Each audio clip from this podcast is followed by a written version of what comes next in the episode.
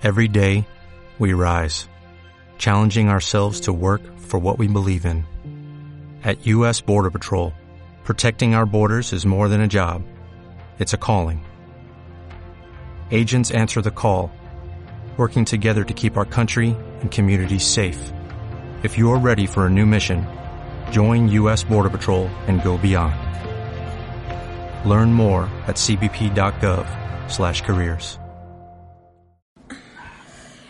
Bienvenidos a este nuevo episodio de Maldita Moda Club. Estamos en la ciudad de Barcelona, iniciamos un nuevo ciclo después del verano precioso de aquí, de, estas maravillosas tierras españolas que hay calorcito. Y hoy nos conectamos con Holanda, pero no me acuerdo cómo se llama la ciudad. Arnhem. Arnhem. Arnhem. Bien, nos conectamos para hablar con la talentosa y gran premiada Juliana García Bello, diseñadora, que ahora nos va a contar Río Gallense. ¿Cómo se dice? Río.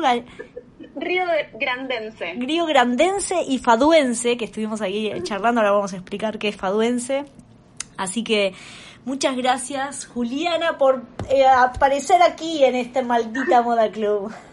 Gracias, gracias a vos. Eh, para mí es, es, tipo muy loco porque sos mi docente de la facultad y para mí eso es como Paola, como ahora de repente tenerte medio par es un poco loco. Ay, qué lindo, no medio, estamos ahí, escúchame, sí. Además me acuerdo, bueno, estábamos recién hablando de estos años, vamos a contarle al público, y eh, en esa época, el que decía faduense, porque en, en, esa época de FADU éramos 200, bueno, 250 alumnos, éramos muy pocos docentes, y estábamos diciendo, ¿no? Como la, digamos, la la mecánica que tenía la FADU en ese momento era como un poco, bueno, a ver, hagamos lo que podamos con toda esta masividad de gente y, y entreguemos todo lo que podíamos, porque para mí era como decir, a ver, yo tengo, tengo mucha responsabilidad, hay 250 personas escuchando, dependiendo de lo que les diga, con lo cual eran unos nervios, cada clase, ir a, a dar clases era como, guay, a ver qué, pero era fascinante, la verdad. Sí, sí, sí, yo, yo recuerdo, soy bastante memoriosa igual, así que me recuerdo como todos los compañeros que tenía, como que a veces me llegan mensajes como, era compañera tuya en una materia y yo como, sí, me recuerdo, como, ¿cómo que te acuerdas? Sí, sí, yo me acuerdo de todos, de todos los docentes, como bastante de meterme en, en, en, materias eh, donde no tenía que estar, me metía o me metía en, en, dos, en en grupos de alumnos donde no tenía que estar, me metía a escuchar como, ¿qué están hablando? Quiero como entender que siempre pasaba, pasaba así. Qué genial. ¿Y cuál es la, la materia que más te había gustado así de la, de la cursada? De la FADU. Eh, la materia que más me gustó de la FADU es eh, accesorios, ah, Para mí es como la materia que más me marcó dentro de mi carrera en la FADU.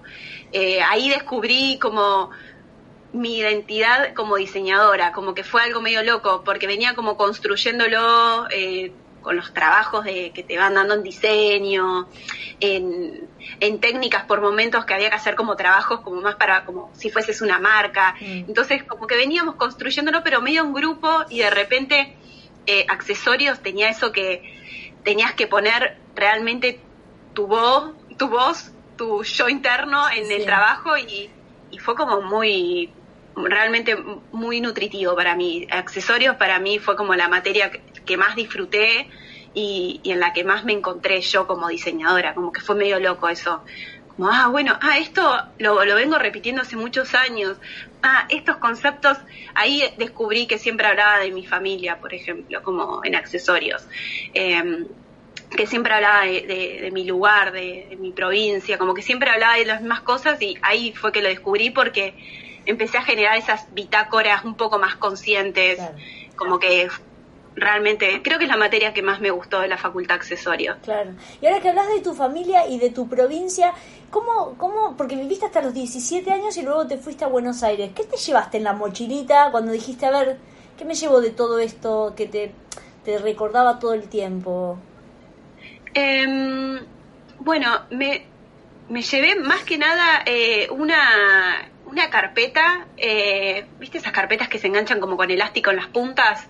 Eh, ahí tenía, eh, es, es, muy gracioso porque nadie me lo había preguntado nunca, llevaba todas las guardé durante toda mi adolescencia y mi infancia las cartas que nos mandábamos con mis amigas y, no sé, las cartas que me enviaba con mi abuela, fotos ah. de, de, viajes con mis amigos, cartitas, eh, dobla, cositas como, tenía toda una carpeta muy gorda que se doblaba de Mickey, me acuerdo, me llevé eso y, y, lo tuve muchos años como, como debajo de la cama porque de vez en cuando lo sacaba, volvía a leer, veía mis imágenes de más chica, como eh, era como mi, mi, mi, coso de recuerdos, no sé, como mi carpeta de recuerdos, ¿no? Como que eso, eso es lo que me llevé, y me llevé ropa, ¿no? Como eh, más o menos fue parecido a cuando me vine acá.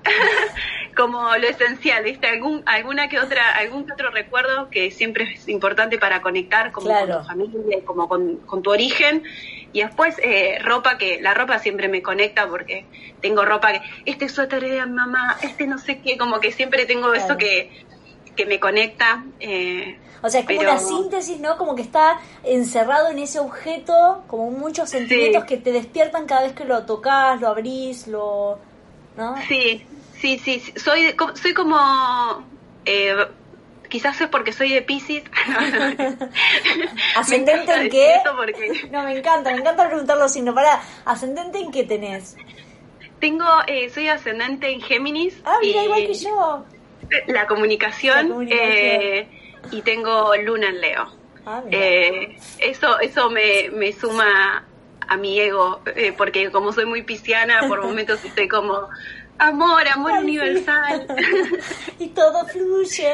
y todo fluye. Sí, así estoy como pero bueno, quizás es por mi Pisces eh, esas conexiones que hago como con los objetos, como que me gusta soñar bastante con eso, como que quedo muy agarrada de ciertas situaciones, pero con los objetos sobre todo, como que tengo muchos objetos como, ay, esto me lo regaló no sé quién, ay, esto no sé qué, y la verdad es como despegarme de los lugares me hace despegar también de esos objetos, como que de repente tengo que decidir, bueno, este, este objeto va a venir conmigo, este objeto me importa, no sé, como ese, ese cuaderno de, de, que, que, llevé de Tierra del Fuego a Buenos Aires cuando me mudé, fue, fue desapareciendo, se fue desintegrando, mm. como que en algún momento fue, bueno, estas cartas no son tan importantes, las fui sacando, esto no sé qué, entonces quedó como, ahora un resumen más acotado, eh, porque siento que hay cosas que ya las recuerdo, como que no las necesito, como que bueno, las recuerdo. Muchas veces escaneo, hago eso, ah, como escaneo, ay, me gusta esta carta, la escaneo y, de repente la, hago desaparecer.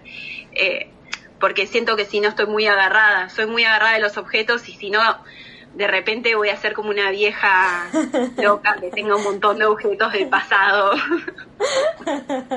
Pero además algo que decías, esto de que estábamos charlando antes, ¿no? De moverte, porque la cuestión de moverse también es una cuestión de liviandad. Es decir, mm. si bien vos hablas de un objeto físico, lo estás haciendo, bueno, cuando lo escaneas lo pasás a algo como más inmaterial. Pero también esto mm. que decías, ¿no? El moverme me hace bien como para volver a replantear un montón de cosas y esto que estaba en tu mm. ADN. ¿Cómo crees que todo esto, digamos, te lleva o te mueve o, cómo lo, cómo lo tomas el hecho de moverte, los objetos, los recuerdos? Mira, como que la aposta es que yo me como cuando me voy moviendo de un lugar al otro, eh, como que vuelvo a conectar como con mis cosas y decir, bueno, a ver, esto es importante, esto no es importante, eh, esto ya está en mí, no importa, Juliana, como que no necesitas de una foto para saber quién sos, como que empiezo realmente como a conectar conmigo y entender que yo soy como yo, acá parada, aquí ahora, y como que todo lo que ha pasado por mi vida está dentro de mí, como que poder volver a conectar como, como persona, ¿no? Como un ser que, que se puede mover hacia cualquier lugar y voy a seguir siendo la misma persona sin la necesidad de, de, de aferrarme a los objetos, aferrarme a la casa, aferrarme a los olores, como eh, me hace volver a entrar como, bueno, ¿cómo soy yo? cuando estoy viviendo en Holanda, cómo soy yo cuando me mudé a Buenos Aires. Es como que me, me vuelve a conectar con, con, mi ser, con mi espíritu, como que me, conecto con, conmigo misma sin nada, ¿no? Sin, sin ningún objeto. Es como que justo el otro día le decía a unas amigas que me hice acá en Holanda que después de haberme mudado de país directamente, eh, ya no me, no me aferro a nada, como que eh, me, me tuve que desprender de cosas súper preciadas que decía como, ay, no sé, el cuadro de mi abuela cuando tenía 11 años, ¿no? Como que lo heredé y están en Buenos Aires. Claro. Sí, me pude desprender de eso que para mí era como heredé el cuadro pintado a mano por no sé quién, como toda esa cosa eh, bien, eh, bien fantasiosa que tengo, me tuve que desprender. Entonces yo digo, ya no, no estoy aferrada a nada, A nada, a nada. a nada ni a nadie. Es como, me hace sentir realmente libre, ¿no? Como de repente, eh, ah, también como con las personas, como que las, las personas son necesarias para nuestra vida, pero también entender que, que bueno, que, que el, estar lejos hace que vos eh, sigas un, un flujo natural como de- del, del vivir, ¿no? Como no, no nos necesitamos tanto como pensamos que nos necesitamos y, y finalmente estamos, ¿no? Como que Claro. las personas esas viven en nuestro interior todo el tiempo, como Sí, que sí. Yo, yo, yo lo comprendí muy chica, con 17 años, como viviendo a 3.500 kilómetros de mi familia y, y en ese momento solamente había MCN, o sea, Uf, como que claro. no, no había, o sea, mi mamá, esto, yo claro. me veía por MCN tenía un celular muy trucho, como que solamente tenía mensajes de texto.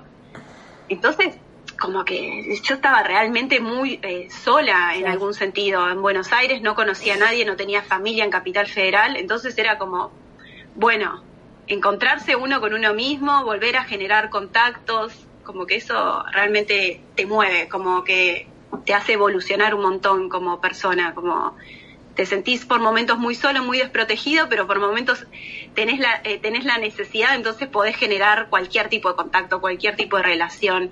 Eh, te hace moverte, realmente te hace moverte un montón. Sí, y conectarte con las personas desde muchos otros lugares que por ahí a priori no, no contaría. O sea, a mí me pasó también que venía del sur, ¿no? Y cuando entras a la FADU, que son millones de personas distintas, de pronto me, pare, me nuestro grupo eran todos de afuera, de Neuquén, de Salta, de La Plata, ¿no? Y después incorporamos algunos a Buenos Aires, pero como que tenemos esta sensación de los de afuera contra los de afuera, ¿no? Como una cosa... Claro, porque... Sí, a mí, a mí me pasó algo muy loco que es que yo a Capital Federal eh, había, o sea, nunca había estado en Capital Federal de vacaciones en mi vida. En mi vida, la, uni- la única vez que estuve como en Capital, las únicas veces era como de pasaje, como que llegás a Aeroparque Claro. y te movés a La Plata, pero mi pasaje era como solamente en auto, como que nunca había tenido contacto. Y me pasaba que hasta cuando me hablaban eh, las personas en la FADU, yo pensaba que eran de otros países, porque la- el tono de voz o la, o la tonada era tan diferente para mí, que era como, che, ¿y Anita? ¿Es de dónde es Anita? Como que es de otro país. No, no, Es de un Palermo. Era como, wow, o sea, yo estaba fascinada porque era un mundo totalmente nuevo, porque nada, contacté con otras personas, nunca me había tomado un colectivo en mi vida antes de llegar a Capital Federal, como en mi vida me había tomado un colectivo, Claro. en mi vida había conocido un subte, era como, para mí era todo recontra nuevo y, y, y- y nada, y la FADU hace eso un poco, como que de repente mis amigos que vivían en Olivos, otros que vivían en zona sur, Claro. entonces tenía que moverme y aprendí muchísimo de eso, como que mucha gente nueva, muchas culturas diferentes, como que muy loco. Oye, o sea, claro, y ese aprendizaje cuando llegaste a, a Holanda, digamos, te sirvió, digamos, y ya es lo que decís, ¿no? Ya lo tenés en el ADN, como fue algo natural. Bueno, a ver, 3.500 kilómetros, 18.500 kilómetros, o sea, un poco el Sí. idioma y esto, lo cultural. A mí, a mí lo que me pasa un poco cuando, eh, con respecto a eso es que como que mm, siento que lo que más aprendí como con mis migraciones y como mis movimientos de ciudad es que hasta, hasta una persona que conoces en el colectivo puede ser una persona que te acompañe durante tu vida. Es como que uno, como que yo cuando llegué a la FADU eh, o a Capital, em, como que pensaba, ah, bueno, me tengo que hacer amigos de ciertos grupos porque van a ser mis grupos de pertenencia. Y después me empecé a dar cuenta que hasta el, no sé, hasta el chico del kiosco. Podía ser mi amigo cotidiano, ¿no? Como que, y, y eso acá me sirvió bastante, como que, no sé, fuimos a una feria eh, de libros, Santi, mi compañero, eh, edita libros, y fuimos a una feria, y al lado de nosotros había una chica, y yo me puse a hablar con ella, y finalmente recordé como, ah, esta chica que, con la que estuvimos al lado era de Arnhem, ¿no? Sí, sí, ay, le voy a escribir. y ahora somos recontra amigas y de algo como re... De casual. Sí, de, re casual y como que quizás... Eh, nada, pienso como que uno tiene que estar atento todo el tiempo porque nunca se sabe como con quiénes estás al lado o quiénes pueden ser las personas con las que después compartas, ¿viste? Como que no sabes de dónde viene la gente, ¿viste? Puede estar en un colectivo, tu mejor amigo. Eso es genial, es genial. A mí me pasa, y no, no te pasa, a mí me pasó que, no sé, acá es como que trato de encontrar hasta el señor kiosquero que vende diarios, lo saludo a la mañana, no tenemos ninguna relación, pero le digo, ¿qué tal buen día? O sea, nunca le compré un solo diario, pero yo necesito que sentirme que es mi barrio. Tal cual, tal cual, sí, no, bueno, a mí me pasa, como acá en el barrio, eh, yo vine con la idea como que Holanda, o lo, lo que se cree en Argentina de Holanda y Alemania, países que que son más frías las personas supuestamente o, más cerradas. A mí me pasó todo lo contrario, como que siento que, que en Holanda, por lo menos en mi barrio, eh, no sé si es porque yo soy bajita o porque me veo muy diferente a ellos y, piensan que soy un turista, me saludan y no sé, mi vecina me viene y me toca la, ventana como hola, no sé qué, como...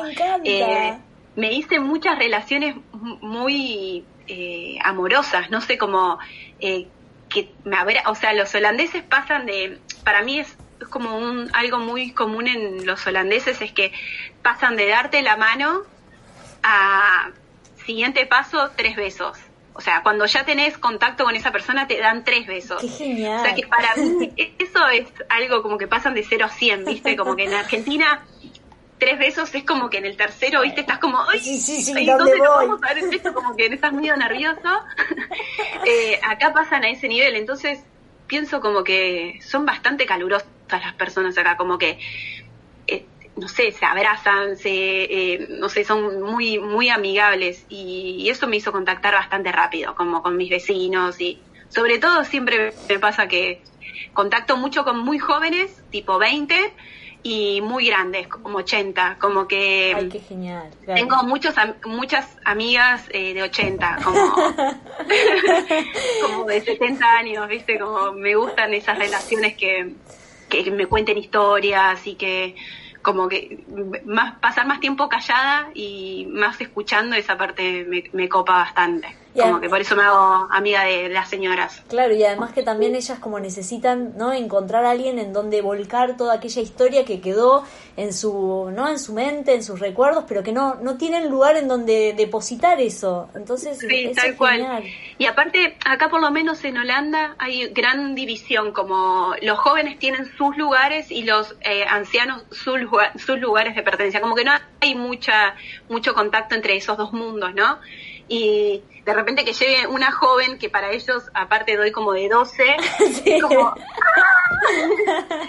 como que se reenamoran, como cuando les das dos, de, dos minutos de, de changüí para hablar, es como que ya se enamoran, como, ay, sí, y bueno, nos podemos encontrar y no sé qué, y me mandan mensajes por, por Facebook, así que...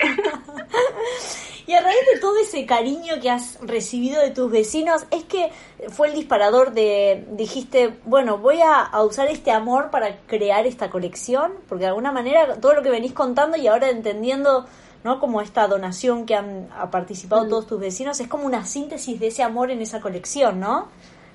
Sí, un poco como cuando llegué, no conocía realmente a nadie, a nadie, a nadie, a nadie, a nadie. El barrio en donde vivo es un barrio como muy mm, eh, de casas muy antiguas y muy hermosas como de Holanda, como muy clásicas de Holanda, comparado al resto de la ciudad. es como el primer barrio de Arnhem, entonces hay casas tipo ah. mansiones, vivo como en una mansión, pero no, en un piso nada más. Eh, entonces es como la gente que vive acá realmente son gente que, que nació acá, que tiene sus casas acá, que vive acá hace años. Entonces yo no conocía a nadie y y apenas empezó el coronavirus, una vecina, la hija de uno de los vecinos, eh, entregó unos papelitos diciendo, bueno, eh, si necesitan algún vecino, si necesita que yo le haga las compras, yo lo hago, no sé qué. Y yo miro a Santi y le digo, ah, esta es una re buena idea, yo voy a hacer papelitos y voy a decir que estoy pidiendo donaciones y las voy a entregar para todos los vecinos. Y así di la vuelta a manzana de solo de mi cuadra, como que no fui todo el barrio, sino que solo la vuelta de manzana, entregando papelitos. Cuando llego a casa, yo no tengo internet fuera de casa, entonces cuando llegué a casa me llega un mensaje de WhatsApp como, hola, soy tu vecina, eh, soy la directora creativa de, del, Holanda Fashion Week, no sé qué, y yo como, como, ¿qué es nuestra vecina? Yo no lo podía creer. Te agregué a Facebook, no sé qué, como, quiero conocer tu taller, como una cosa re loca. Y, y bueno, y así me di cuenta que tenía como que contactar real con los vecinos, porque como que nunca se sabe si a la vuelta de la esquina tenés eh, tu próximo socio, tu próximo amigo, tu próximo contacto, no sé, cómo... Eh, a la vuelta de la esquina literal, además. A la vuelta de la esquina literal.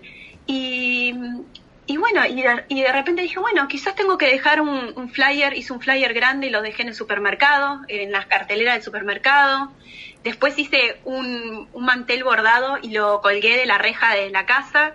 Y así me empezaron como vecinos que golpeaban la puerta como, hola, ¿quién es la chica que hace las cosas de la ropa usada? Y yo, ay, bueno, me contás, ¿qué tenés el taller acá? Y todos como mirando por la ventana, como, a ver cómo es tu taller, ah, pero es todo sola, como que no, no pudiendo creer como de Argentina, ¿y por qué te viniste de Argentina a hacer esto acá? como muy preocupados y así en realidad me empecé a hacer. Mis amigos eh, del barrio son porque yo puse esos carteles. Como que mis amigas de Liam, que es una señora de 85, que no sé, ya es como la, bolsa número 6 que me dona, como de la hermana del primo que vive en Ghana, que no sé qué, y empieza a hacerse como todo ese círculo bastante. Eh, una red, se empieza a generar una red que vos como que no podés parar. Claro, claro. Y de pronto fue un disparador que se te ocurrió y, es como, ¿no? Una, una, una onda expansiva increíble. Pero vos a priori habías pensado en hacer una colección con donaciones, digamos. Eso fue un disparador. Pero ¿lo querías hacer como algo para un concurso en particular? ¿O dijiste, voy a armar una colección? O sea, como armar tu marca allí. Porque era como, porque vos anteriormente habías tenido otra marca. O sea, lleguemos, vayamos un poco para atrás hasta llegar a Sí, eh, como cuando inicié, cuando realmente inicié la marca en el 2017, el 2017 fue como un año entero, entero, entero, solo de pensar la marca y trabajar en algunas piezas con mi abuela.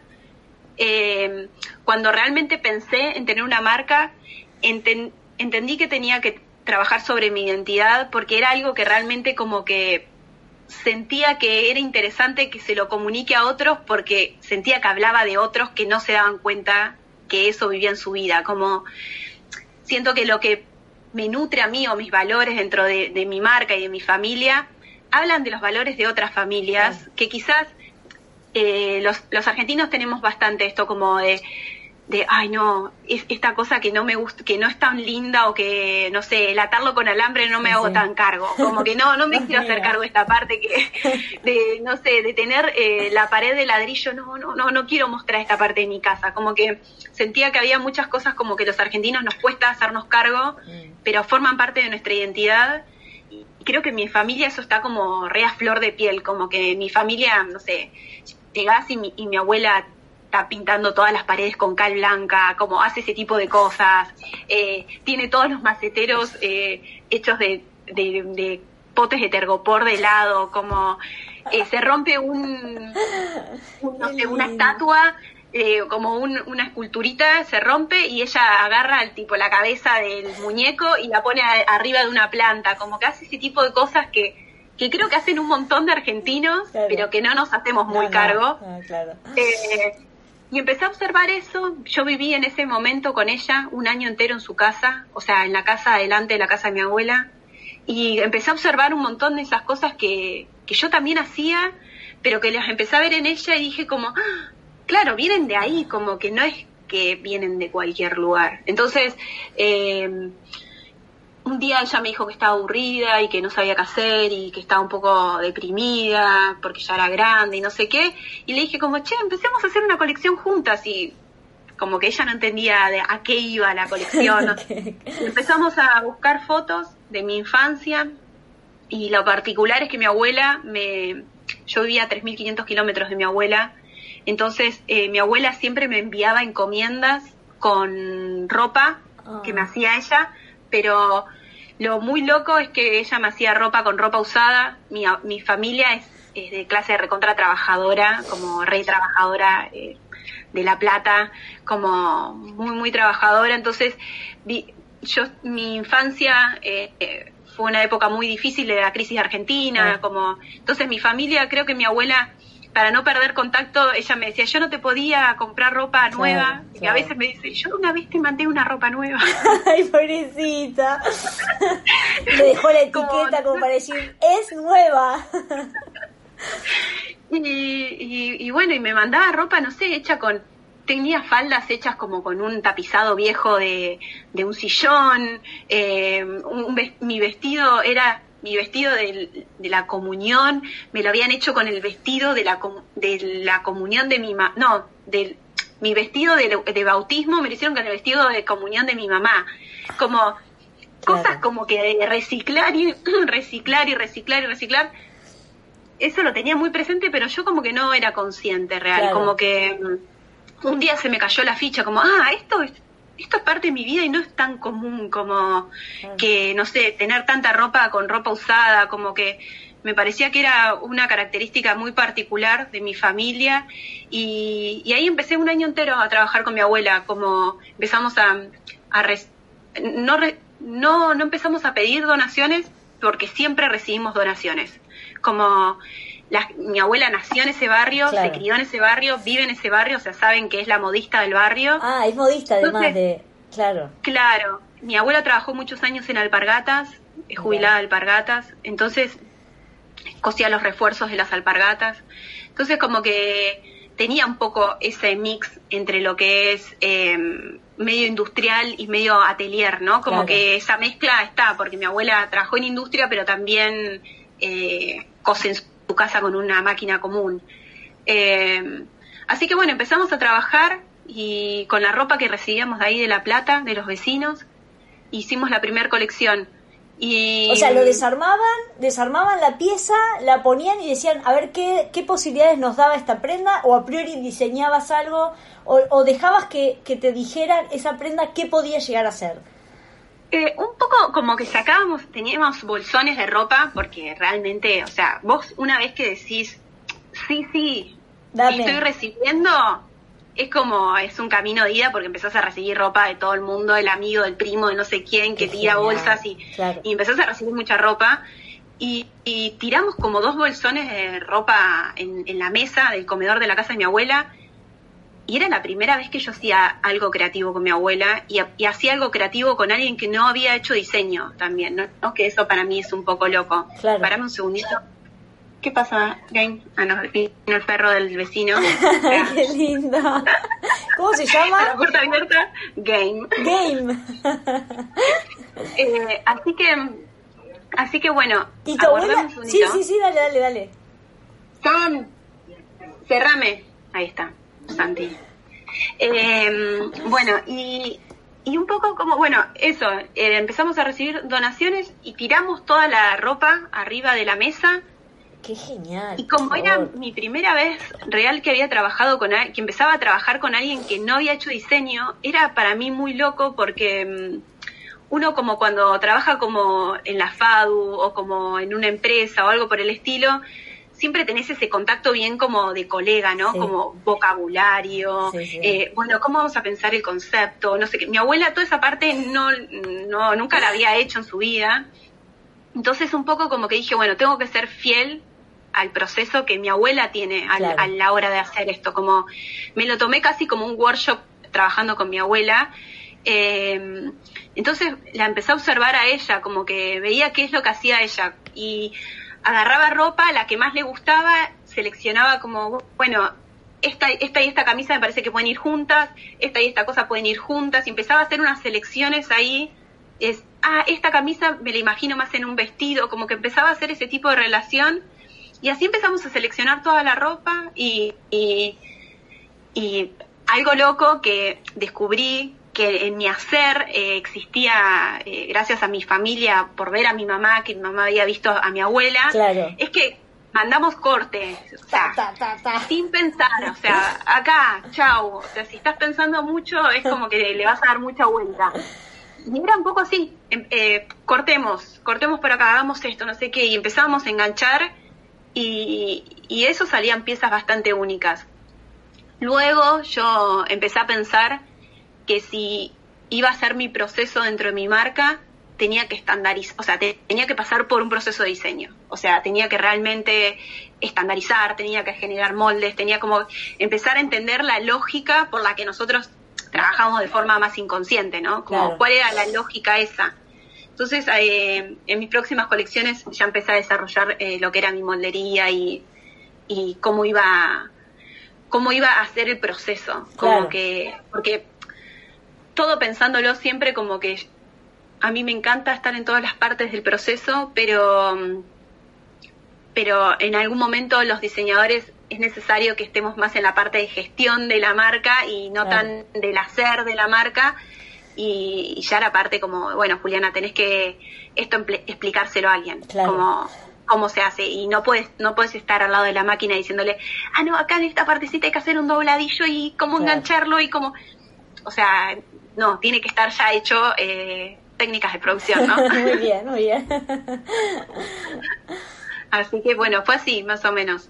Bueno, pero en, digamos, cuando estaban desarrollando con tu abuela generaste piezas únicas y luego empezaste a hacer como una colección en producción, o sea, como para poder empezar a vender o, digamos, a, hacer como una marca que tuviese un modelo de negocio, ¿no? O digamos, lo, empezaste a pensar desde ese lugar, de decir, bueno, tiene que hacerme ingresos, generar ingresos para...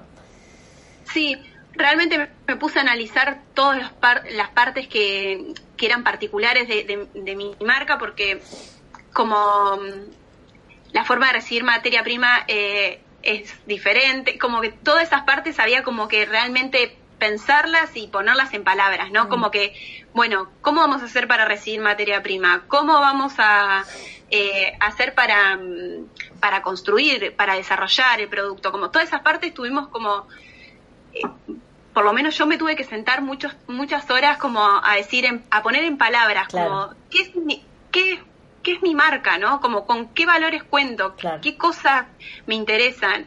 ¿Cuáles son las, patas flojas que tiene mi, marca, no? Como si creciera un poco más, como todas esas partes, realmente tu, fue mucho tiempo, me llevó como un año entero eh, desarrollar toda esa parte, como de producción, sobre todo, y, de, y, de concepto, porque también es, fue una parte importante entender que el concepto era parte de la marca, ¿no? Porque era algo que me tenía que acompañar durante toda la vida de la marca.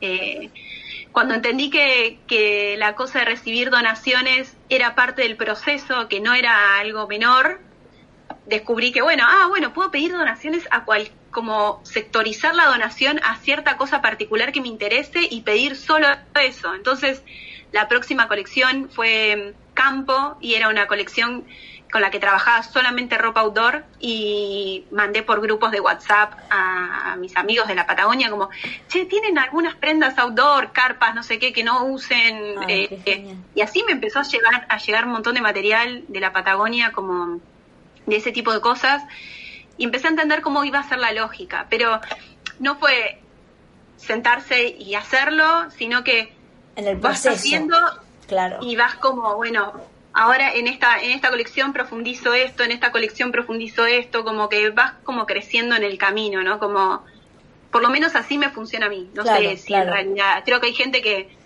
que desarrolla el, el proyecto todo antes y empieza de una. a mí, como argentina, me funciona en el hacer, ¿viste? Como... sí, sí, el, camino, ir construyéndolo paso a paso, ¿no? Y, en esa época, digamos, armaste una tienda online, ¿dónde vendías? O sea, ¿cómo, cómo publicitaste o cómo generaste ventas? Bueno, em, por suerte, como que Argentina, eh, haciendo lazos eh, o generando estos lazos, es bastante simple poder meter tus productos en algún local. Mm. Es como cuando, sí, cuando empezás a conocer a las personas con las que, donde tenés que meter tu producto, es bastante fácil. Así que empecé a vender en Panorama. Mm. Era una tienda que yo ya conocía a María y, y, conocía las marcas que estaban y creía que, que por la identidad eh, de mi marca y la identidad de las otras marcas que estaban ahí adentro podíamos convivir. Después vendí en tienda Inaini.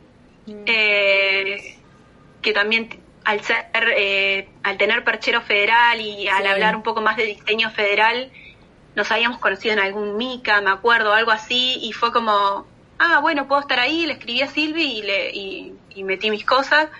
Y, y después me abrió, me abrí una tienda online. Eh, funcionó bastante bien en Argentina la tienda online porque mm, comparado acá, en Argentina me conoce mucho más gente que acá, eh, debe ser porque hace muchos más años que vivo en Argentina, pero bueno, fue esa la forma de... No expandí mucho a otros locales o a venta por mayor en Argentina porque mi producción en Argentina no, era, no, me daba, no me daba. No, no, no, total, total. Eh, cuando llegué acá me di cuenta que, bueno, igual cuando yo llegué a Europa, eh, mi marca ya estaba en otro nivel eh, de proyecto, ¿no? Como que ya, ya tenía la moldería, ya tenía el sistema, ya tengo todas las, eh, los sistemas de producción ya los tengo todos armados, como de la marca. Tengo estandarizados eh, ciertas tipologías que ya sé cómo funcionan, las puede hacer cualquier persona. Entonces, un poco como que acá, eh, lo primero que hice fue como, tengo que hacer una remera García Bello que funcione y que salga. Y me acuerdo que pusimos, no sé, como 50 camisas y bueno, hay que cortar, ta, ta, ta, cortamos, cortamos, cortamos, cosimos como, fue como realmente eh, producción así en mi taller y me di cuenta que, que, podía que podía vender por mayor, como que dije, ah, bueno, sí, ahora sí puedo armar un catálogo por mayor. Qué guay. O sea, ¿trabajás con alguien más ahí? Trabajo con Santi, mi compañero. Santi es fotógrafo, nada que ver al, al, al mundo como más del hacer de la moda. Claro. Pero lo gracioso que fue trabajar con Santi es que Santi al no ver nunca, no sé, más que cortar un papel, nunca cortó nada con tijera. eh, al enseñarle a él, como, bueno, tu responsabilidad va a estar en el corte. A la mierda, claro, era la, tu responsabilidad, además se la señalaste con el dedito, tu responsabilidad.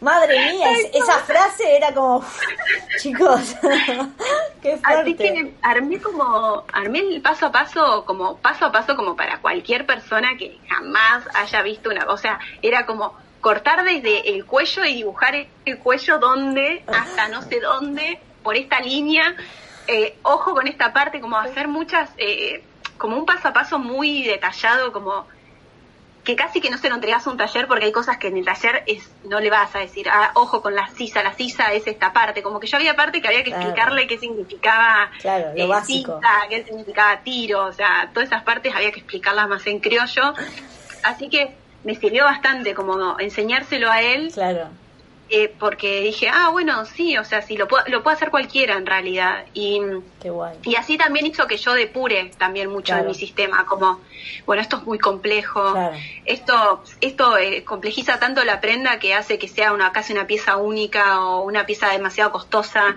eh, medio al pepe. Entonces, como realmente enseñándoselo a Santi, descubrí que, que la marca tenía que, que ser simple, ¿no? Como volver un poco a la simpleza, no, no querer eh, hacer algo tan complejo.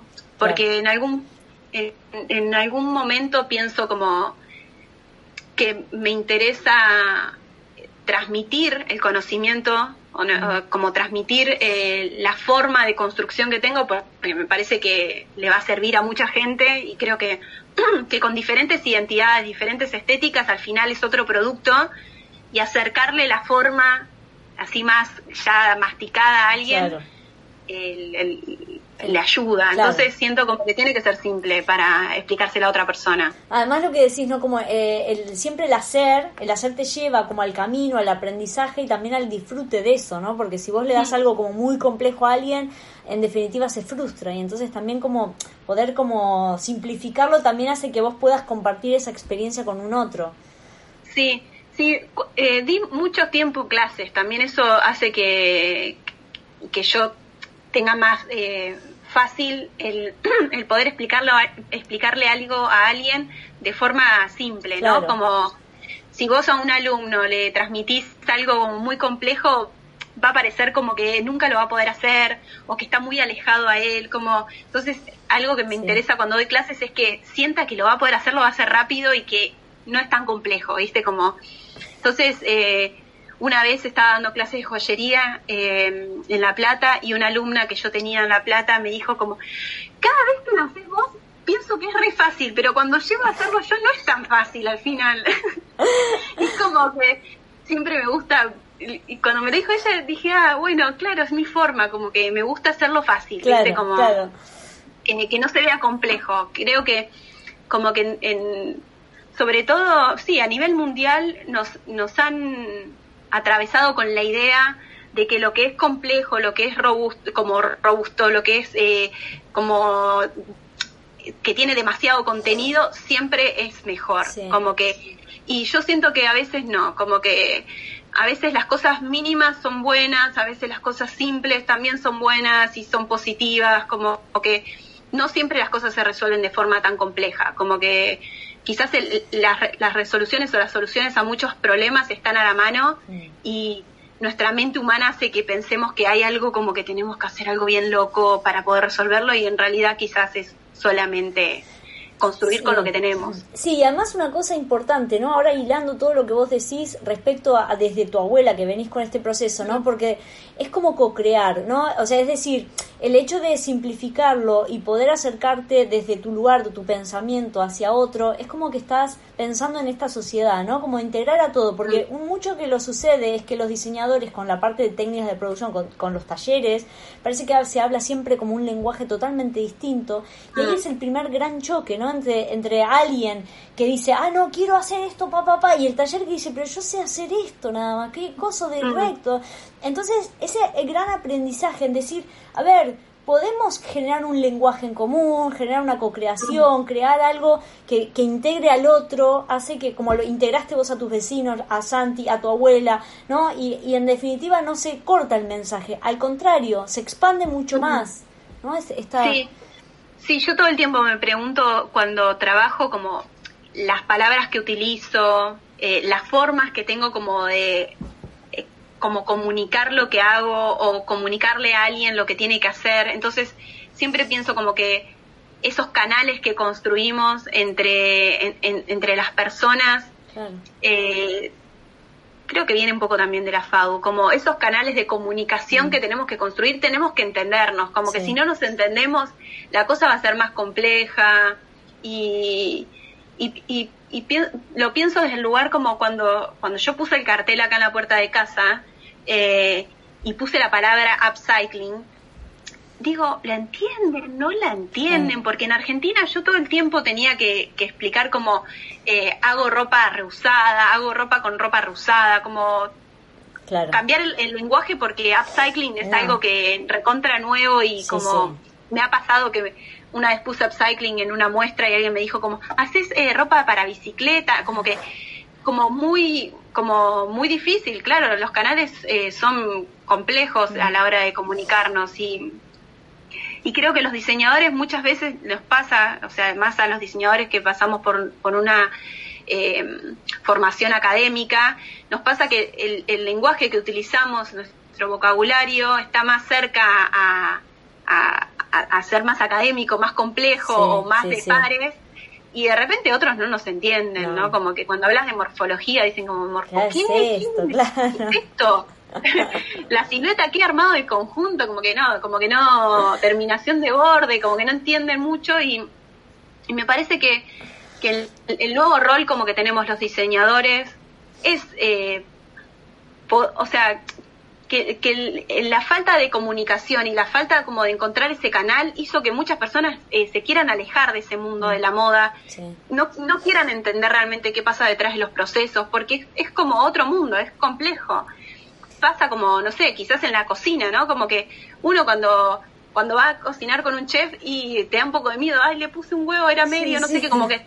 Eh, las proporciones, ¿no? Claro. claro, las proporciones, estás muy alejado y quizás cuando cuando ese canal cambia, cambia el lenguaje, como cambian las formas, las personas se sienten más cercanas, como que, ah, bueno, entonces ahora sí puedo acotar algo que opino sin poder usar esas palabras, ahora sí puedo leer eh, un, texto entendiéndolo del todo, como creo que los diseñadores tenemos que generar otros vínculos como con, con, nuestros consumidores y con las pares, ¿no? Como para, para realmente darle lugar a las personas a que puedan hablar, como a que puedan expresarse, a que puedan tener un lugar sin tener que hablar de forma tan compleja o con palabras determinadas, como que creo que sí. ese es un poco el canal que yo creo que eso como que como que sintetiza ¿no? la integración la empatía mm. como todas estas cuestiones que tienen que estar o sea que están en la base del pensamiento de diseño y que de mm. alguna forma porque querés ser guay no sé se aleja todo esto pero terminás diciendo o sea a quién estoy hablando o sea qué cuál es el objetivo del diseño en realidad es resolver los problemas a las personas hablar con las mm. personas. Si todo si no entiendo a las personas a quién estoy hablando o sea estoy haciendo un monólogo individual y muy egocéntrico de ah me gusta a mí me lo pongo yo y, y hablo conmigo mismo no entonces creo que eso que decís es súper interesante, romper esos paradigmas y, y, que además entender todo el proceso que tiene el diseño, desde la idea al producto terminado, pasando por la técnica, y todos tienen que entender lo que queremos decir. Porque definitivamente si hay algo que se rompe, en realidad nuestra función no está acabada de hacer, ¿no? Sí, tal cual. Bueno, eh, con el tiempo como que voy como profundizando en, esos canales de comunicación como con las personas que, les interesa la marca, más allá del consumidor, porque también uno como diseñador o teniendo una marca como la mía, no solamente le hablo a mis consumidores, sino le hablo a mis pares, les hablo a, a, los chicos que recién arrancan la carrera de diseño, como que hay mucha gente que, que, que lee lo que hago o que ve lo que hago sin que me sin que consuman eh, producto, ¿no? Si consumen otras cosas. Entonces, este último tiempo estuve como, no sé, armando eh, la parte de, usos y cuidados de la marca, cómo voy a comunicar esa parte, sin que de repente te pongan logos y nunca entendés de qué significa cada logo. Ah, lo tenías que meter en la línea, no, o sea, esto podía... Claro, hacémelo simple, o sea, ¿qué haces el triángulo con no sé qué o la batea con 30 grados? O sea, ¿lo puedo meter en la barropa, sí o no? O sea, es fácil. Todo ese canal eh, lo estuve construyendo este último tiempo y era como, bueno, esta palabra es compleja, no es compleja, porque, o sea, si se la doy a, a, mi mamá que, que de todas maneras entiende algo de ropa, entiende de ropa, entiende de moda, como que me, me, ah, me acompañó durante toda mi carrera, de todas maneras no la entiende. Entonces es como, bueno, ¿cómo voy a hacer para comunicarle eso a esas personas? ¿Cómo les voy a comunicar lo que yo hago para que otros lo puedan reproducir? Como toda esa parte, este último tiempo estuve como dibujando logos nuevos, eh, simbolitos que comuniquen cierta cosa, eh, las palabras que tengo que utilizar, textos que realmente acerquen y no alejen, como que tengan ganas de leerlo, ¿no? Como que, te lo dice una persona que, que, entiende, eh, que puede entender un poco más que otro de moda, pero que sí te puede acercar ese conocimiento, ¿no? Y creo que, eh, por lo menos yo, me, me, gusta, me gusta estar en un lugar como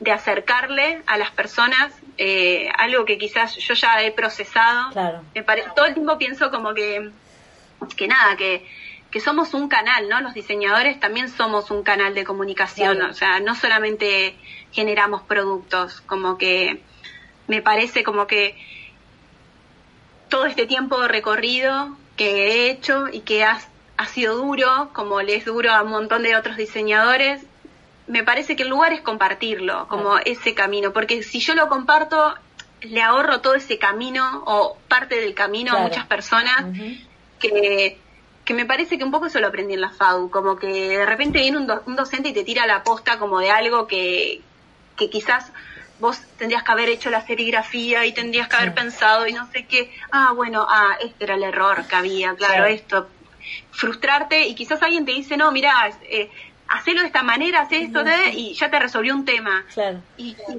creo que para eso también estamos los diseñadores, ¿no? Para solucionar problemas no solamente en el producto, sino a otros diseñadores, resolverle problemas a las comunidades, ¿no? Como me, me, parece que, ese es el lugar porque siento como, no sé, de las donaciones del barrio no solo, no solo le sirven a los diseñadores de indumentaria, sino que también le sirven a las personas. Yo mi casa entera es de donaciones, o sea, yo no compré solo una mesa, pero los platos me los regalaron, me regalaron dos máquinas de coser, eh, los muebles, o sea, todo, eh, toda mi casa es donada por vecinos. Qué genial. Y creo como que, que ese tipo de cosas quizás cuando se las comunicas a alguien, no solo le sirven a los diseñadores, sino que le sirven a la sociedad en, general, que chicos, hay un montón de gente que les sobran cosas y un montón de gente que les faltan cosas. Bueno, está bueno como que nos compartamos esa información. como... Claro, me, me parece está, también está bueno lo que decís porque tiene que ver con algo que, o sea, eh, estás educando, estamos, eh, ¿no? Estás como llegando con tu marca también a cambiar los paradigmas de lo que es el o sea, eh, la moda durante mucho tiempo estaba ubicada en el lugar del lujo, de la aspiracional, al de no llego, no llego a, a eso, ¿no? Y en realidad lo necesito, tengo que estar ahí para hacer, mm. ¿no? Y de alguna manera esto, este último paradigma de, de cambio sobre el sistema de la moda que está buenísimo, o sea, derrumbar ciertos preceptos y, y empezar a construirlo desde cero al generar un proyecto como el tuyo, poderlo difundir, poder generar una comunidad que sea parte mm. de esta colección, también estás enseñando que esto es posible. Es mm. posible hacerlo, poder cambiar, poder llevar un mensaje, poder contribuir a la sociedad, poder resolverle problemas, poder, esto que decís, ¿no? Alguien que le sobra y algo que necesita y dejar de posicionarnos en este deber ser que, que nos, nos vende las redes sociales, nos vende no sé, eh, antes no había redes sociales, pero estaban estos personajes que, que, veías cada tanto y decías, wow, no es necesario. No, no es necesario. y, que yo también, bueno, justo cuando hoy me, me preguntabas como sobre mi carrera más como antes de la marca, pienso como que yo me he tomado esos tiempos he pasado por estar en, en eh, no sé, en una revista como dentro a las, las diseñadoras del momento, no sé qué, a decir, chau, o sea, no quiero trabajar más en esto, me necesito tomar un tiempo como poder entender que los diseñadores también necesitamos eh, procesos, ¿no? Como uno no puede estar eh, en demanda todo el tiempo de ciertas cosas, eh, haciendo eh, o, viviendo para la imagen de como que los diseñadores no son no solamente estamos como en un mundo como frívolo de la imagen y del pertenecer y del estar y, y, y del tener un cierto estatus dentro de no sé qué como esa parte que es bastante del diseño antiguo mm. como eh, el diseñador estrella. Y creo como que que es necesario que las nuevas generaciones bajen un cambio y, y como finalmente cuando a mí me pasó, cuando entré como en el mundo como de los diseñadores, no sé, yo anhelaba a ciertos diseñadores, ay, ese diseñador lo amo, no sé qué. Cuando de repente lo conocí fue como, ah, es una persona común. Ah, es como, ah, toma mate. Ah, ah los fines de semana, no sé qué, vive en tal lugar. Como que empecé como a naturalizar mucho eso que mm, en su momento cuando estudiaba me lo habían mostrado, no solamente... Eh, el mundo de la moda, sino que más que nada las revistas, la sociedad en general, demostraba como esos personajes desde un lugar tan alejado que las personas no podíamos acceder, ¿no? Como a ese mundo, como eh, sentías que nunca ibas a llegar o que necesitabas ser no sé quién para, como, y después eh, empecé a entender que, que uno también puede decir dentro de esos lugares, ¿no? Como que que nada, puedes estar, un día estar, un día desaparecer, un día podés ser no sé quién, un día no puede ser nadie, como... Y, y también entender que, que, dentro de esos procesos uno se tiene que estar conectado, ¿no? Como conectado con uno, como que, mm. ¿para qué? O sea, todo el tiempo me pregunté yo, ¿para qué? ¿Para qué estoy haciendo ropa hoy? ¿Por qué quiero tener esta marca? Porque como realmente estaba muy eh, eh, movilizada ante esa situación, como que sentía que en un momento me había subido un carro que iba, iba, iba, iba, iba rapidísimo y que de repente estaba como saliendo en un montón de lugares, haciendo un montón de cosas y yo decía, pero ¿para qué estoy haciendo todo esto? Para, necesito parar un segundo y entender hacia dónde voy. ¿Realmente quiero ir a ese lugar? ¿Realmente quiero hacer otro desfile? Como... Sí, una adrenalina o, o esto de la ansiedad, ¿no? Te agarra como mm. esa ansiedad de no, tengo que terminar porque la foto de tal y la nota de no sé quién y... Sí. Como esta vorágine de... Que además terminás no disfrutando, porque los buffs y toda esa cosa duran 10 minutos el desfile y el proceso que genera, el estrés que genera, la gente que se acerca, todo para ver 10 minutos. O sea, el desfile es como me parece tan tan esto del viejo diseño, ¿no? O sea, poner, sintetizar todo tanta tanta presión al diseñador, a la gente que lo va a ver, como estar ahí en el buff, no sé, necesitas tanto bueno, eso, a mí me pasó bastante eso, como que eh, caía como en una depresión muy grande después de cada desfile, era como, ay, todo esto para un poco, como que, eh, ¿quién lo vio? ¿A quién le llegamos? Como que realmente eh, era muy frustrante para mí, pero mm, después de ese tiempo que me tomé como de reflexión, o sea, qué es lo que quería hacer, cómo lo quería hacer, de qué manera quería contactar, para qué, o sea, realmente quiero hacer desfiles y solamente llegarle a 100 personas que van a visitar el BAF o eh, 100 personas que van a visitar el BAF que me conocen a mí, ¿no? Porque van a visitar un montón de personas, pero finalmente, ¿para qué lo voy a hacer?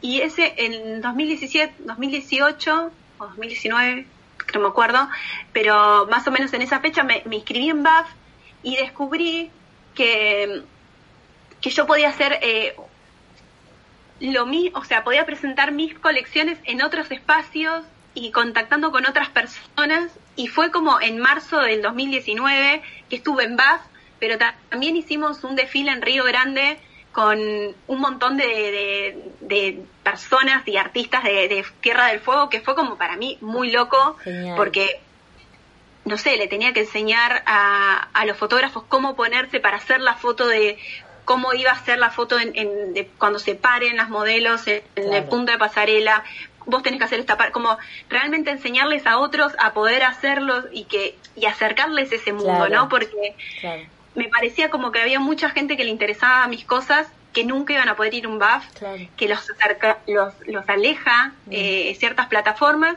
y me parece interesante que yo por momentos pueda estar en esos espacios, pero por momentos pueda generar espacios paralelos a, a, plataformas un poco más eh, importantes dentro del mundo de la moda, ¿no? Como que siento que los diseñadores necesitamos generar esos contactos, así como hablamos de los canales. Sí, sí. Creo que un canal que acerque más a la gente, que, que las personas puedan entender que el, que los conceptos y que los procesos y que los diseños que estamos trabajando diseñadores argentinos están ahí, que existen, que viven en el barrio, que, que los diseñadores somos personas comunes, ¿no? Como bajar un poco ese ego eh, era algo que durante toda, desde que me egresé hasta el día de hoy, es algo que me da un poco vueltas, ¿no? Como la manera en la que me enseñaron que los diseñadores nos teníamos que mover. Sí, sí. No, no por enseñar, digo, que me lo hayan dado en un libro, ¿no? No, no, pero no, pero es lo que sentís, lo que percibís y lo que lo haces. Sí. porque incluso también, o sea, si vos le preguntás a tu madre, bueno, ¿cuántos diseñadores conoces? Y te dicen, ¿de qué me estás hablando? O sea, claro. el, el mm. tema es que está tan cerrado este mundo del diseño que la gente luego decide ir a comprar fast fashion porque no conoce otra cosa, porque no sabe lo que hay detrás, porque cree que apretando un botón sale un zapato. Entonces mm. creo que una de las misiones importantes de, de, todos los que somos parte de esto es acercar a la gente a todas estas nuevas formas de producir, porque tiene que ver con mm. esto. La gente común tiene, o sea, común me refiero, es fea la palabra común, ¿no? Porque ay, me, borremos la ping. No, pero la gente que no está dentro de este mundo del diseño, no tiene idea, porque vas caminando por las calles principales y lo primero que hay es fast fashion todo el tiempo, ¿no? Estas marcas súper recontra conocidas. Claro, y las marcas de diseñadores, que yo alucino, porque cuando veo las producciones o las cosas que tu marca y las marcas de muchos diseñadores, digo, tendríamos que estar vestidos todos así. Chicos, ¿qué estamos esperando para vestirnos así? Sí, y, y, también pienso como que hay algo, eh, mientras hablaba, pensaba, ¿no? Como...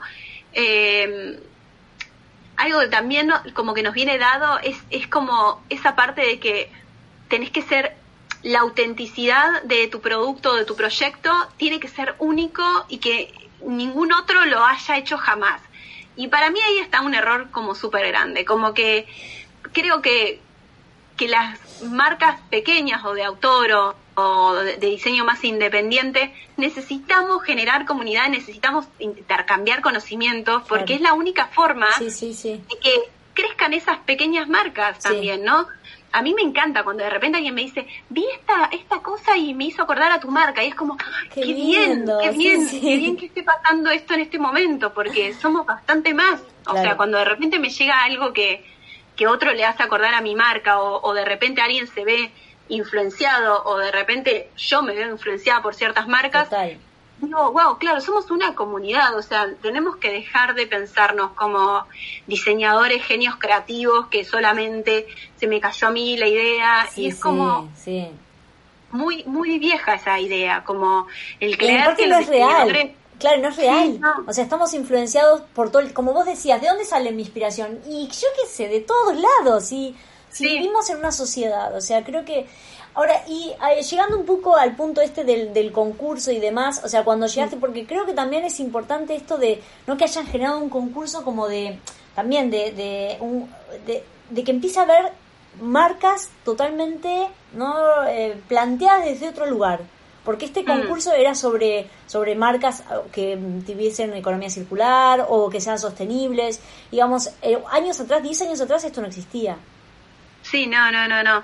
No, y pero también creo como que justo este último tiempo yo estuve muy movilizada. Cuando quedé finalista me quedé como muy movida porque realmente no confío en mi proyecto, confío como en mis ideas porque siento que mis ideas son como son parte de un montón de, desarrollos argentinos, o sea, no solamente es una idea mía, sino mm. que confío en mi idea porque es parte de todas las ideas como de que me fueron construyendo, pero no sabía realmente si iba a quedar finalista, pero cuando quedé finalista me empecé a pensar bastante como yo como diseñadora, yo en mis procesos, yo en mi lugar como de, producción, y ahí descubrí que, que, en Argentina existe un montón... Eh, ya se viene trabajando hace un montón de tiempo, como que recuerdo, no sé, en el 2008 en la cátedra Salzman eh, desarmando sacos de sastrería y uniéndolo con ropa deportiva, o sea, cuando me preguntan a mí cuál fue mi primera experiencia armando y desarmando prendas eh, usadas, y fue en la facultad, en ese momento ya era alumna, y no era algo que yo haya propuesto en la facultad, sino que la facultad ya lo estaba proponiendo, ¿no? Entonces pienso como que... Eh, ya en Argentina por lo menos, no sé si es por la crisis, no sé si es por nuestra, eh, nuestra sociedad, no sé si por nuestra forma de ser, pero nuestra cultura ya estaba como impregnado que era un poco el futuro, ¿no? Como que siento como que quizás ahora decantó eso, ahora se hizo más mundial como la idea, como se generalizó y eso hace que otros estén trabajando un poco siento que es porque las grandes industrias se lo empezaron a cuestionar y hace que, bueno, que, que se, se visibilice un poco más. Pero, pero siento que nada, que somos un montón y que ya, por lo menos en Latinoamérica, éramos un montón y ahora cada vez que me junto con los chicos de los, los supra recicladores y en Latinoamérica tenemos eh, un grupo de, de, personas que nos juntamos eh, una vez por mes a hablar sobre suprarreciclaje y generar ideas colectivas y empezar a intercambiar conocimientos, me doy cuenta como, ¿qué? Somos un montón, somos un montón. Y, y eso no sé si sucede en todos lados del mundo, pero creo que sucede sobre todo en, Latinoamérica por nuestras nuestros sistemas eh, nuestros nuestros sistemas económicos no tan desequilibrados, de repente las marcas o los pequeños diseñadores, recién te egresaste, está en crisis tu país económica y de todas maneras tenés la necesidad, las ganas y la fuerza de querer emprender. Claro, claro. Y bueno, tengo que hacer de cualquier forma. Y, creo que, eso hace que seamos un montón en Latinoamérica. Como que yo les, les digo a, la gente, cuando hablaba con los de Hong Kong, con, con la gente de Redress, le decía, no, pero en Latinoamérica, no, o sea, somos un montón, o sea, no es que yo soy la única. Soy la que está como ahora eh, visibilizando acá en Hong Kong, pero somos un montón. Sí, sí. Eh, como incontables, incontables la gente que hace con reciclado. pero creo que forma parte.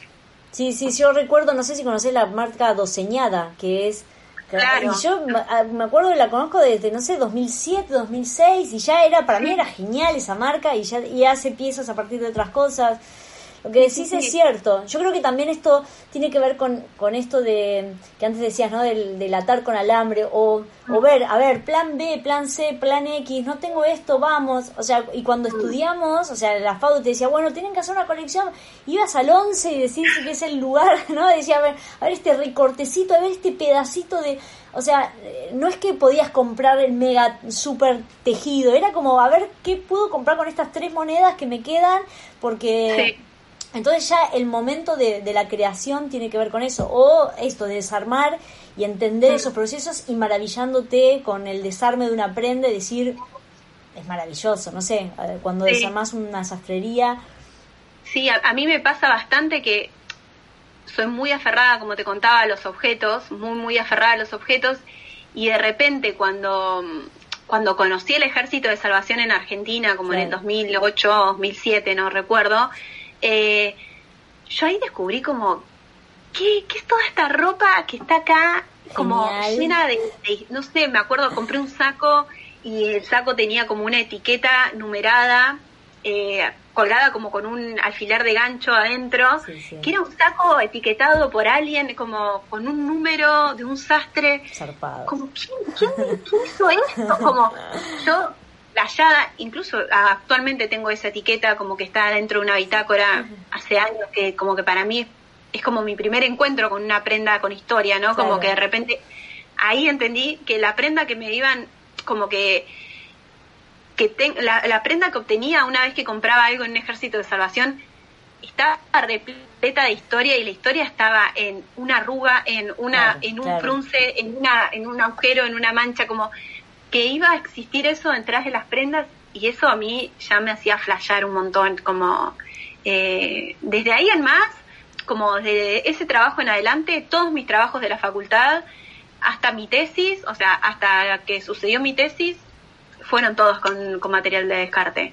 Eh, siempre iba al ejército de salvación, porque hacía un juego que solamente lo, o sea, me lo planteé yo, o sea, nadie, ningún docente me dijo, che, tenés que hacer esto, pero yo me lo planteaba, era, voy a trabajar y voy a gastar cero, cero plata, como que solo voy a gastar para las impresiones. Y siempre me ponía como esa excusa porque... Como un desafío, ¿no? Como un desafío mío que como nadie me lo decía, pero yo lo hacía y hice eso, como compré, eh, me acuerdo, no sé, ahora no me acuerdo bien los metros, pero tipo dos metros de lino, dos de algodón, dos de lana, no sé qué. Eh, compré los paños y iba todo el tiempo reconstruyendo mis prendas como que las eh, gasté para esas telas y no gasté nunca más en toda la tesis. Entonces me acuerdo que mis compañeros gastaban como, no sé, 20 mil pesos en ese momento y yo había gastado 1.500 pesos. era como, ¿qué? ¿1.500 pesos? Y yo tipo, sí, 1.500 pesos en cuatro meses.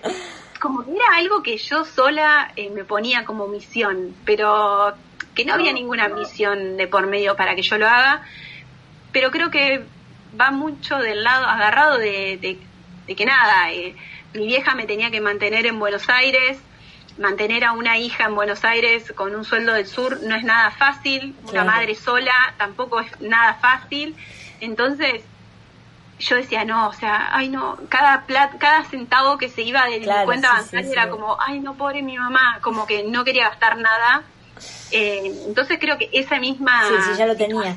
Claro, como un chip que estaba incorporado a la, al método. Claro, era como, Juliana, no gastes más plata. Era como, tipo, no, mami, gasté este mes solamente esto. Como que me daba mucha cosa porque no era mi plata, no era la plata de, de mi mamá. Entonces me parecía como importante como cuidar ese sacrificio del otro, ¿no? Como que no era mi sacrificio el de ganar plata, eh, tenía que cuidar el sacrificio del otro, entonces era como una misión que me ponía yo solita. Claro.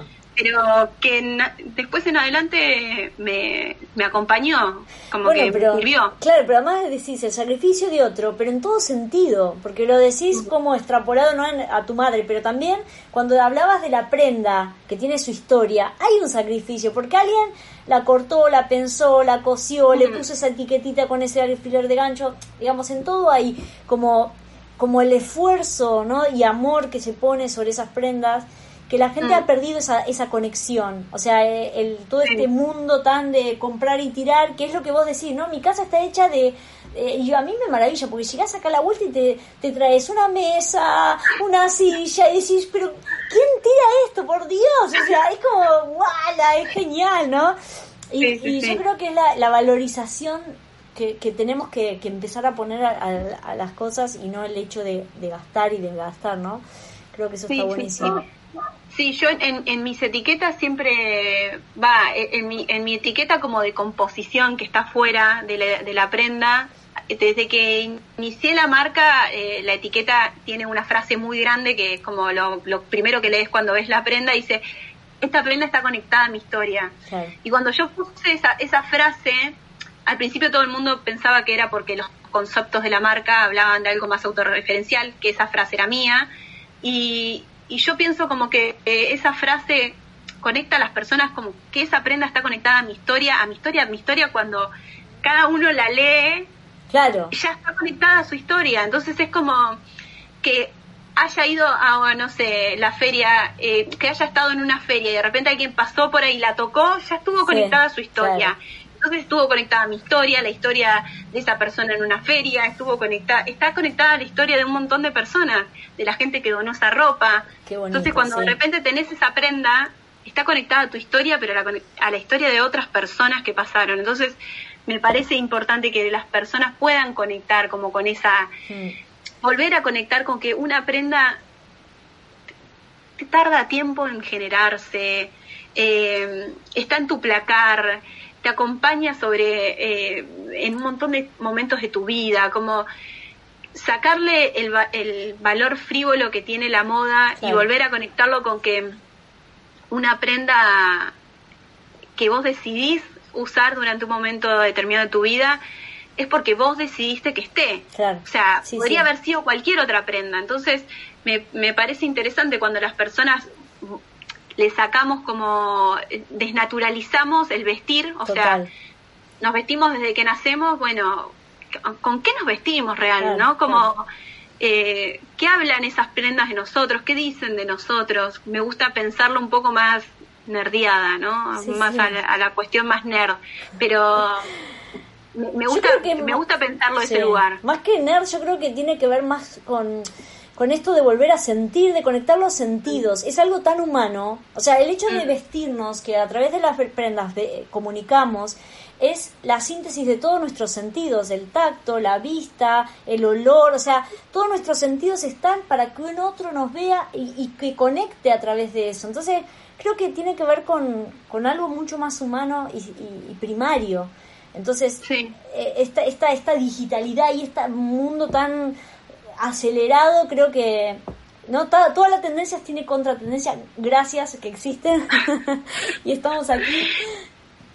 Sí, algo que a mí me gusta mucho como generar dentro de mis prendas es como que de repente con una prenda usada se genere una prenda que el otro no pueda creer que está hecha con una prenda usada. Como que me, gusta verle la cara a la gente cuando le digo, ah, no, no, no es una tela, eh, no está cortado en una tela con, como por paño, está hecho con una prenda vieja. Y cuando veo la cara como, ah, wow, ah, está re prolijo, ah, está bien hecho, como que cuando pueden conectar con eso, como, ah, realmente lo hiciste bien, como es un producto.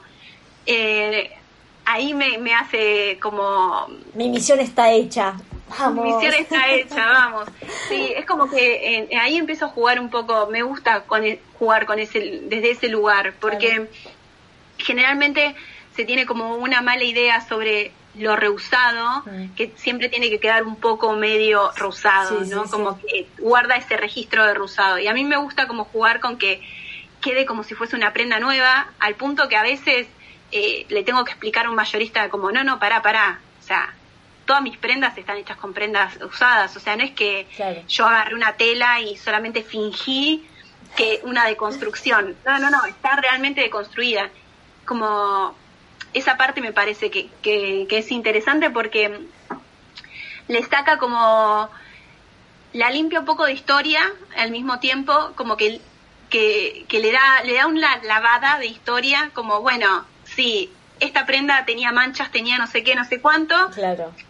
Quizás hacer algunos gestos en esas manchas eh, que me interesan pero sí que la persona cuando la compra diga ah bueno ahora va a ser parte de mi historia y la voy a o sea, va a volver a pasar otro, como le llamo revert, o sea, como renacer, ¿no? Como recumplir años, sería como renacer. Qué guay. Me gusta pensarla como que renacen las prendas realmente. Y ahora, eh, Juliana, ¿en qué estado estás? O sea, vamos, a ver, yo te voy a contar, una hora trece minutos de podcast, genial. No, Mucho. Pero para, para ir cerrando como la idea, ¿en qué, cuáles son los siguientes pasos? ¿Cómo te ves en los los siguientes pasos? Eh, ¿Qué estás proyectando?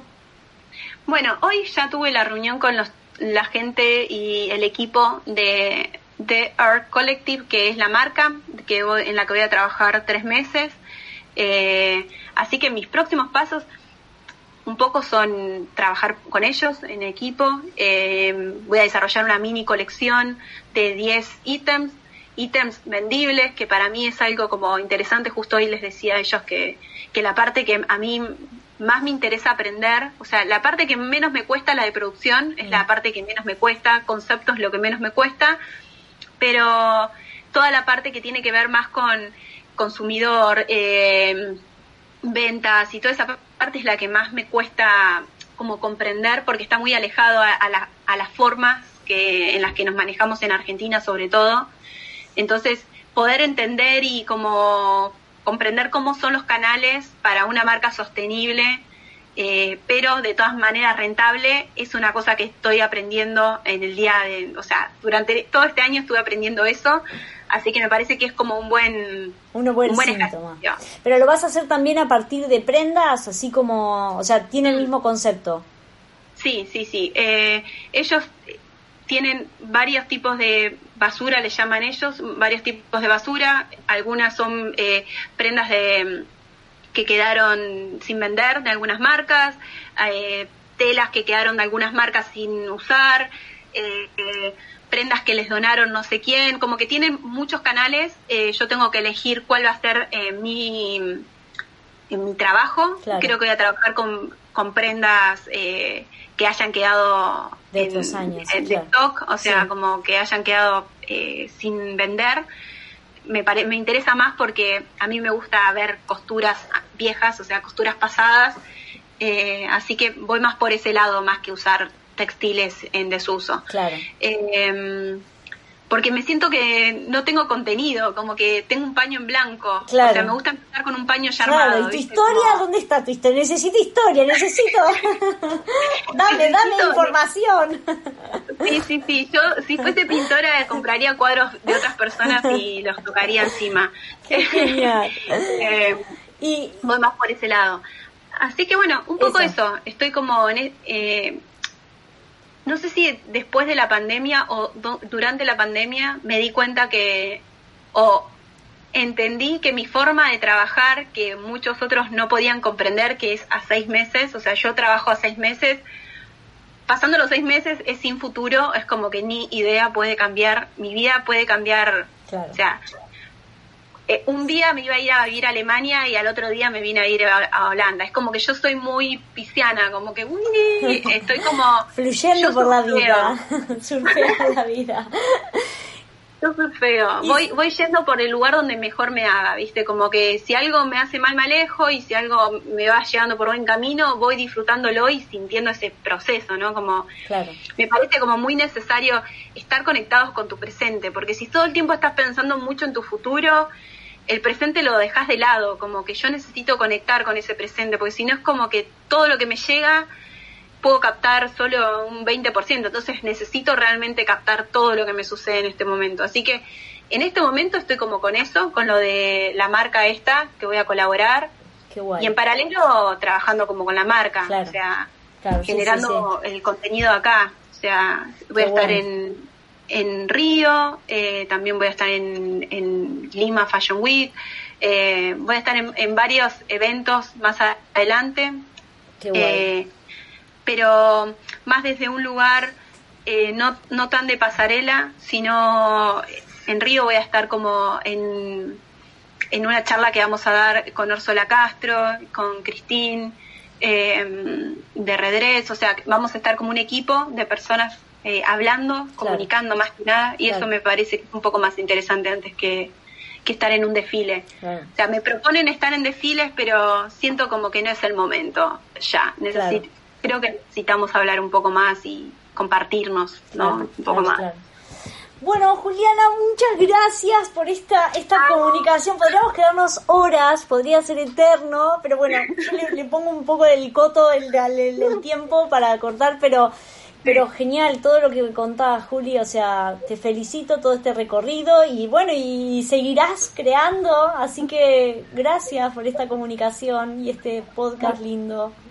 Gracias. Igual yo estoy como feliz de volvernos a hablar un ratito. Siempre no, cada vez que nos cruzamos es como, ay Paula, ¿te acordás? Yo era alumna tuya. Sí, sí, sí, sí. Siempre hay como alumna, eh, pero bueno, gracias por, por este espacio, por, por vos sos una trabajadora de, de la moda desde hace años, sabes que, que es re importante la comunicación, creo que es tu lugar como de, dentro de la moda también, así que mm, lo compartís conmigo claramente. Y, me parece importante que existan estos espacios donde de repente conectemos y escuchar en un lugar un poco más humano a los diseñadores. Totalmente, totalmente. Muchas gracias, muchas gracias. ha sido un placer hacer esta charla contigo. Me iría ahí a tomar unos mates. Ya nos juntaremos a tomar unos mates y seguir nuestras charlas. Pero bueno, en este momento vamos a cerrar, así que gracias. Gracias. Bueno, voy a cerrar. Bueno, muchas gracias a ustedes por estar ahí y cerramos con más Maldita Moda Club. Gracias.